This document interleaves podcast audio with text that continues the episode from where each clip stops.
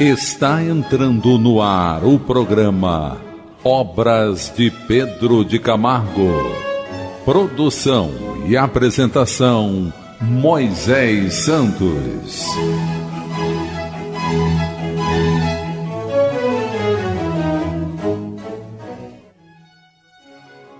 Caríssimos ouvintes da Rádio Rio de Janeiro, eu sou Moisés Santos e este é o programa Obras de Pedro de Camargo. Aqui você permanece conectado, meu caro ouvinte, com essa busca incansável, incessante em favor do crescimento, do entendimento, do esclarecimento que as Escrituras oferecem. E o quanto esses arautos do Evangelho, com sua experiência, com sua projeção de luz através das suas experiências alcançadas por esforços próprios, vem agora nos trazer a oportunidade também de compartilhar com esse entendimento. É o que Pedro Camargo faz na obra Em Torno do Mestre, da editora da Federação Espírita Brasileira. E você que está conectado conosco, acompanhe os capítulos dessa obra. Hoje vamos estudar a Torre de Babel, os descendentes de Noé tentaram, segundo reza as Escrituras, erguer uma torre cujo ápice atingisse os páramos celestes. Aqui trata-se da narrativa da Torre de Babel, que é um mito fundador que explica a razão de existirem diferentes línguas, daí a tentativa do povo de unirem-se em um único propósito. De acordo com a narrativa em Gênesis 11, versículos 1 a 9, a humanidade unida nas gerações seguintes ao dilúvio, falando uma única língua e migrando para o leste, chega à terra de Sinar. Teriam com isso realizado a arrojada empresa que lhes traria certamente notoriedade e glória.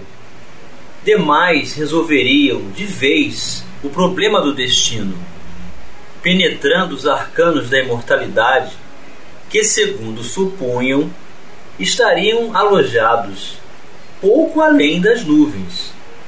Conquistado por esse processo o seio de Abraão, eles teriam burlado as leis reveladas pelos profetas, leis austeras que impunham sérias restrições à expansão do egoísmo e prescreviam serena norma de conduta. Então, assim conta, meu caro ouvinte, a história do Antigo Testamento em que o povo estava ávido por conhecer os valores da imortalidade e julgava que o céu estava bem ali, um pouco acima das nuvens. Então, desenvolver essa torre para alcançá-lo, na busca incessante pela verdade vamos buscar as diretrizes libertadoras na doutrina espírita. Diretrizes libertadoras do Evangelho segundo o Espiritismo, em seu capítulo 8, sobre o título Bem-aventurados os que têm puro coração. O item 10. Os judeus haviam desprezado os verdadeiros mandamentos de Deus para se aferrarem à prática dos regulamentos que os homens tinham estatuído e da rígida observância desses regulamentos faziam casos de consciência. A substância, muito simples, acabara por desaparecer debaixo da complicação da forma que Kardec está dizendo aqui é que o apego ao exterior, a conquista dos valores da imortalidade através da forma da aparência e da construção material acaba ficando longe realmente da intimidade, ou seja, dessa substância, que é a intimidade da alma. Como fosse muito mais fácil praticar atos exteriores do que se reformar moralmente Lavar as mãos, por exemplo, do que expurgar o coração.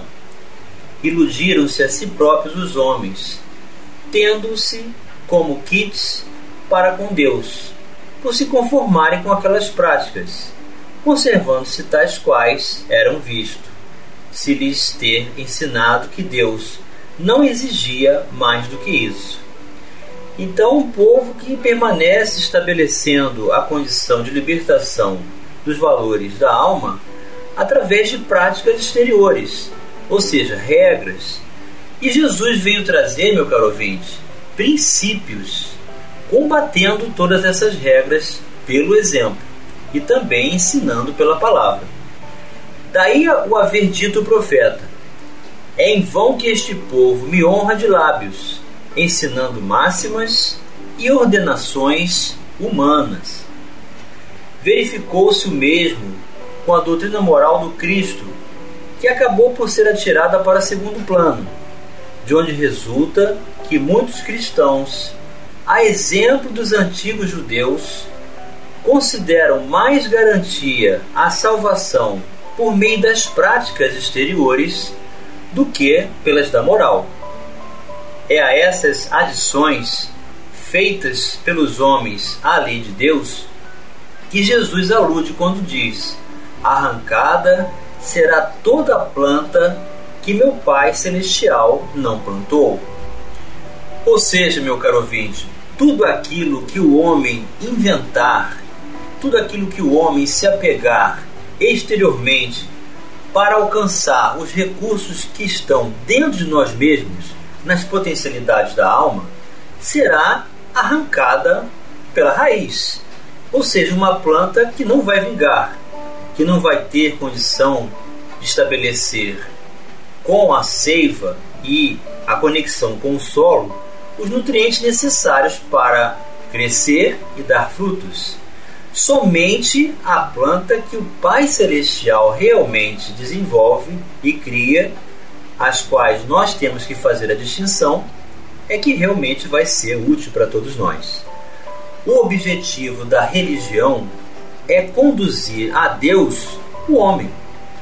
Ora, este não chega a Deus senão quando se torna perfeito. Logo, toda religião que não torna melhor o homem não alcança o seu objetivo.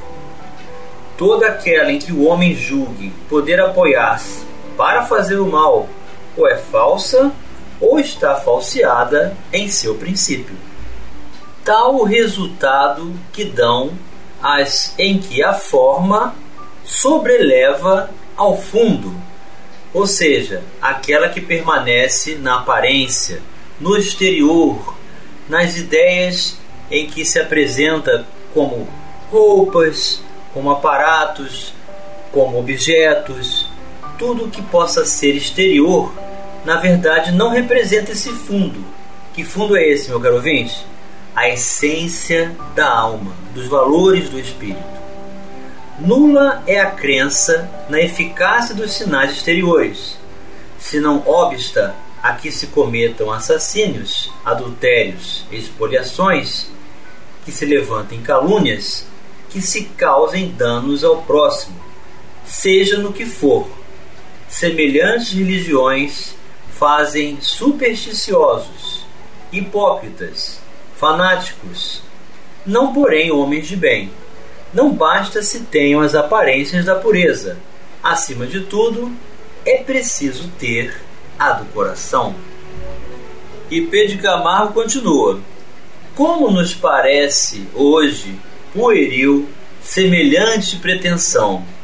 Ele se refere a essa construção dessa torre para alcançar os céus por meio dos recursos materiais. No entanto, essa fantasia ingênua predomina em nossos dias, variando apenas de aparência.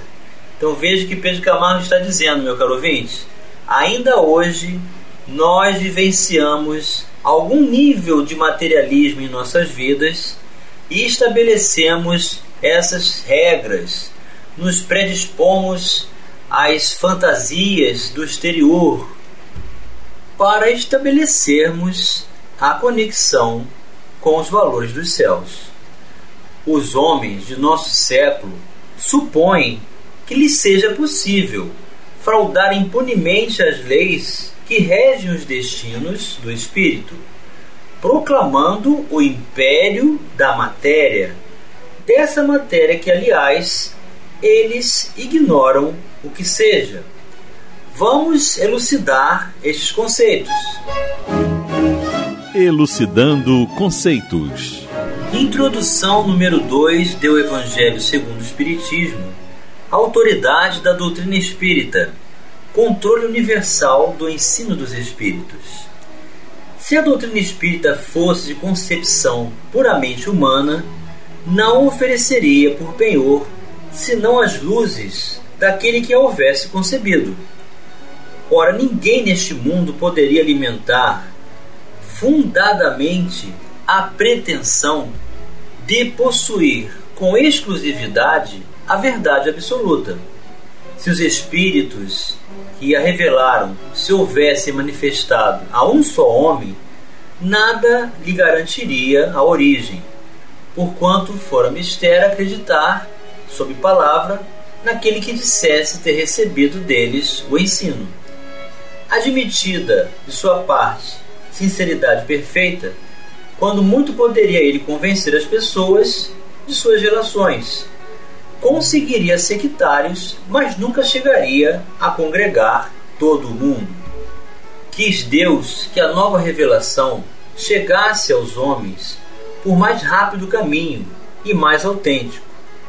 Incumbiu, pois, os espíritos de levá-la de um polo a outro, manifestando-se por toda parte, sem conferir a ninguém o privilégio de lhes ouvir a palavra. Um homem pode ser ludibriado, pode enganar-se a si mesmo. Já não será assim quando milhões de criaturas veem e ouvem a mesma coisa constitui isso uma garantia para cada um e para todos. Ademais, pode fazer-se que desapareça um homem, mas não se pode fazer que desapareçam as coletividades. Podem queimar-se os livros, mas não se podem queimar os espíritos. Ora, queimassem-se todos os livros e a fonte da doutrina não deixaria de conservar-se inexaurível, pela razão mesma de não estar na terra, de surgir em todos os lugares e de poderem todos descedentar-se nela. Faltem os homens para difundi-la, haverá sempre os espíritos cuja atuação a todos atinge e aos quais ninguém pode atingir. Então, desta forma, meu caro ouvinte, nós temos a doutrina espírita revelada pelos mensageiros de Jesus e não por um único homem. Eis a diferença. Vamos continuar refletindo sobre a Torre de Babel já já no próximo bloco. Participe do programa Obras de Pedro de Camargo enviando sua mensagem, dúvida ou sugestão pelo e-mail opg arroba rádio Rio de Janeiro.am.br ou pelo WhatsApp da Rádio Rio de Janeiro 984867633 aos cuidados de Moisés Santos. Voltamos a apresentar o programa Obras de Pedro de Camargo. Produção e apresentação Moisés Santos. Caríssimos ouvintes da Rádio Rio de Janeiro, voltamos agora para o segundo bloco do nosso programa de hoje, em que você acompanha conosco o capítulo Torre de Babel do livro Em Torno do Mestre, o autor é Pedro Camargo, a editora da Federação Espírita Brasileira. Essa passagem do Antigo Testamento do livro Gênesis vem nos demonstrar a busca pela verdade a vontade de encontrar nos céus os recursos inerentes ao espírito, da imortalidade da alma, que todos pudéssemos entender através de uma única língua. E não temos então por referência a matéria, o exterior, mas a oportunidade de conhecer o Espiritismo, que tem essa autoridade moral de se apresentar não através de um único homem, mas por diversos médios de diversos emissários celestes trazendo a homogeneidade, a equivalência do pensamento do Evangelho de Jesus em sua essência, sendo relembrada para então nascer no coração humano na proposta de conhecermos e termos Jesus como seu guia e modelo.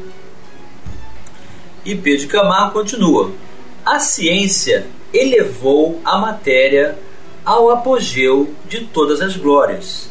Aqui Pedro Camargo se refere à ciência humana, que tem justamente este papel de estudar o elemento material e conhecer todas as suas relações e oportunidades de uso no conforto, na descoberta das curas das enfermidades, das organizações estruturais para melhorar as condições de habitação e tantas oportunidades de locomoção, comunicação dentro do âmbito social.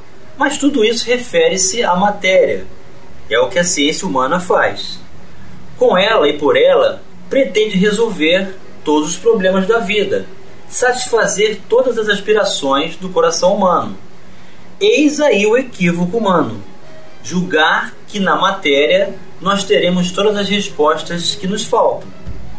Erguem-se os arranha-céus, cada qual mais ousado na fúria de galgar as alturas. Encurtam-se, suprimem-se quase as distâncias entre os continentes, pondo os povos em contato com a rapidez do pensamento. Os prodígios e os milagres na ciência, nas artes, na indústria e em tudo que concerne ao bem-estar material e aos prazeres que lisonjeiam os sentidos, se sucedem uns após outros, cada qual mais surpreendente. Vamos elucidar este verso. Elucidando o verso. O Livro dos Espíritos de Allan Kardec, questão 799. De que maneira pode o Espiritismo contribuir para o progresso? Resposta dos emissários celestes, os instrutores da humanidade, sob a égide de Jesus, destruindo o materialismo, que é uma das chagas da sociedade. Ele faz que os homens compreendam onde se encontram seus verdadeiros interesses. Deixando a vida futura de estar velada pela dúvida, o homem perceberá melhor que, por meio do presente, lhe é dado preparar o seu futuro abolindo os prejuízos de seitas, castas e cores, ensina aos homens a grande solidariedade que os há de unir como irmãos. Então preste bem atenção, meu caro ouvinte: materialismo não são pessoas, é um ideal venenoso que existe em cada um de nós, permitindo seus excessos, de ter mais do que seja necessário, de fazer mais do que seja possível com o uso das forças e estabeleceu o concurso dos sentidos na matéria como sendo estas respostas em busca de satisfação que não é a satisfação legítima do espírito. E a questão 800. Não será de temer que o espiritismo não consiga triunfar da negligência dos homens e do seu apego às coisas materiais? Perguntou Allan Kardec. E os espíritos responderam: Conhece bem poucos homens quem imagine que uma causa qualquer os possa transformar como que por encanto. As ideias só pouco a pouco se modificam, conforme os indivíduos. E preciso é que algumas gerações passem para que se apaguem totalmente os vestígios dos velhos hábitos. A transformação, pois, somente com o tempo gradual e progressivamente se pode operar. Para cada geração, uma parte do véu se dissipa. O Espiritismo vem rasgá-lo de alto a baixo. Entretanto, conseguisse ele unicamente corrigir um, um homem, um único defeito que fosse, e já o haveria forçado a dar um passo. Teria feito, só com isso, grande bem pois esse primeiro passo lhe facilitará os outros.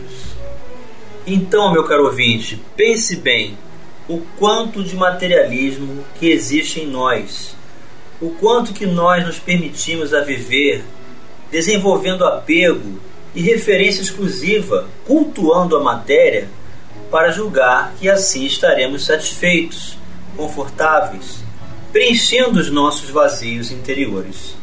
Não, desta forma, permaneceremos assim, distraídos, passando pelo mundo sem aproveitar os valores legítimos da oportunidade de crescimento. E são esses pequenos passos que os Espíritos falam que nós podemos dar. Que seja o primeiro. E logo vamos sentir a grandiosidade dessa transformação em novos passos. E reconhecer que é possível realizá-la a partir desse simples passo inicial.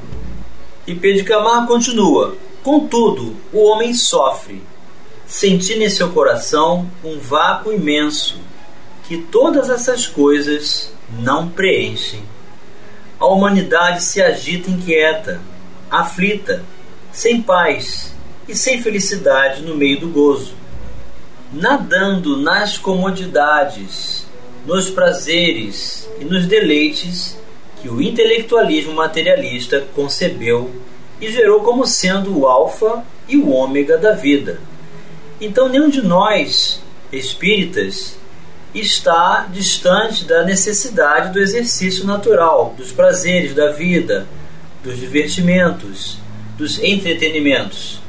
O problema são os excessos. De outro lado, a fé contaminada, desvirtuada por esse mau fermento que tudo deturpa neste século, longe de apontar ao homem o verdadeiro caminho que conduz à solução dos problemas da vida. Procura a fazer-se a materialidade, que a todos empolga, prometendo o supremo bem mediante a prática de cerimônias banais, diluindo os derradeiros lampejos da crença na teatralidade de estéreo simbolismo, ou seja, uma vida de aparências quando na verdade não representa o que realmente somos fator poderoso de embotamento da razão e de todas as altas faculdades da alma. Banida a educação moral como obra de salvação, proscrito o verdadeiro espiritualismo e proclamando o império da matéria em suas expansões grosseiras e animalizadas, o mundo atual se acha mergulhado na confusão e na anarquia caminhando a passos largos para a colheita dos cardos e espinhos que há muito vem semeando. Eis o alerta de Pedro de Camargo, meu caro ouvinte, para todos nós que sustentamos a falsa ideia de viver indefinidamente na matéria e julgando que ela possa ter todas as respostas e apropriação de satisfação da intimidade da alma. E chegou o momento, meu caro ouvinte, de você receber a mensagem do Mestre. Mensagem do Mestre: Busquem, pois, em primeiro lugar o reino de Deus e a sua justiça, e todas essas coisas serão acrescentadas a vocês. Mateus capítulo 6, versículo 33. Ou seja, meu caro ouvinte, conceber a si mesmo como individualidade, como espírito imortal, que não foi criado junto com o corpo e vai existir além da decrepitude da matéria desse mesmo corpo, na imortalidade da alma. Construir valores das virtudes, da ética e da moral cristã dentro dos nossos corações.